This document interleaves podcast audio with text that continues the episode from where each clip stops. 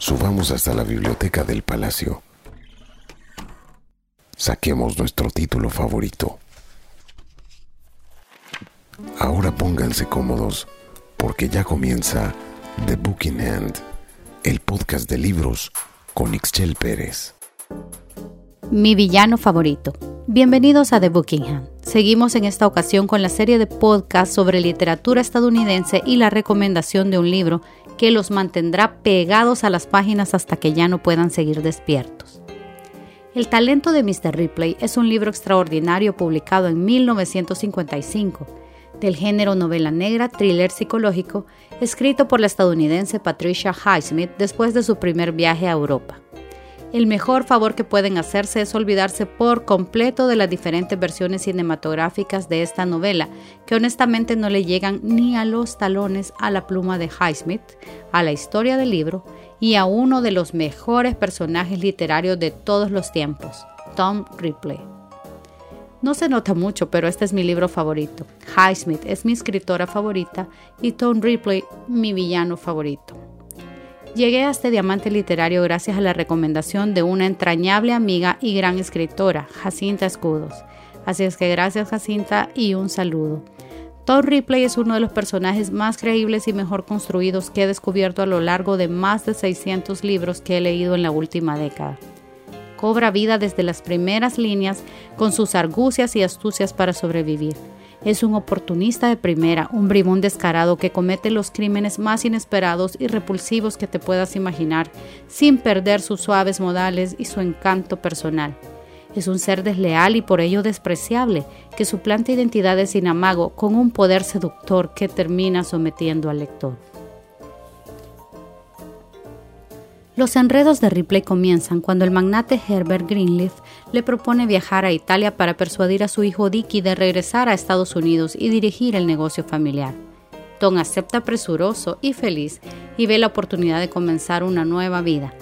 Efectivamente lo hace a base de una serie de mentiras que lo envuelven en un peligroso triángulo junto a Dicky y su novia Marsh Sherwood.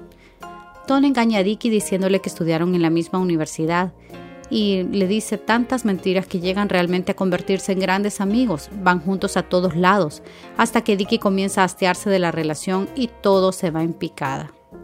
Pues hay que pensar que en la época en que estos libros fueron escritos no teníamos internet, Instagram, redes sociales en las que se pudiera verificar si realmente Tom estaba diciendo la verdad. Quizás la historia pues hubiera sido menos creíble en nuestra época. No quiero spoilear, pero sí decir que la historia de Tom no termina en un solo libro.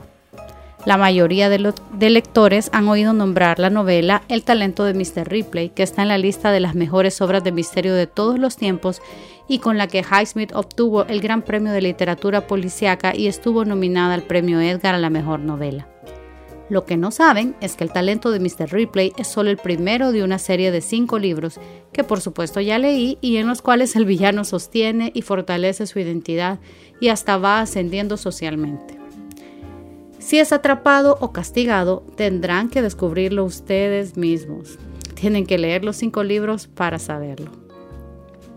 Los cinco libros de la serie son El talento de Mr. Ripley, La máscara de Ripley, también llamado Ripley bajo tierra, el juego de Ripley, también llamado el amigo americano, tras los pasos de Ripley y Ripley en peligro. Esta serie fue escrita a lo largo de 36 años, entre 1955 y 1991, y ha sido adaptada a series radiales y de TV, así como películas. No las he visto todas ni las he escuchado todas, así que no puedo darle fe de si son leales a los textos de Patricia Highsmith, pero sí deben haberle dejado mucho rédito. Los libros no son fáciles de encontrar. El talento de Mr. Ripley sí se encuentra a veces en algunas librerías del Salvador, pero pues las otras los he comprado en Book Depository o en la página Book Depository o los he mandado a traer por diferentes medios y también algunos están disponibles para ebook eh, en Kindle. Antes de terminar, quiero decirles que nadie que se precie de, ser amante de los libros y lector insaciable puede dejar de leer a Patricia Highsmith la más oscura y perturbadora pluma, quien también fue una voraz lectora. Me van a escuchar mencionarla mucho, pero mucho, por sus buenos libros. El único que literariamente no terminó de gustarme fue Carol, pero otro día les cuento por qué. Leo mucho, pero mi biblioteca física es muy pequeña. No puedo acumular muchas cosas en casa, no me gusta. Sin embargo, la serie Replay nunca saldrá de mis estantes.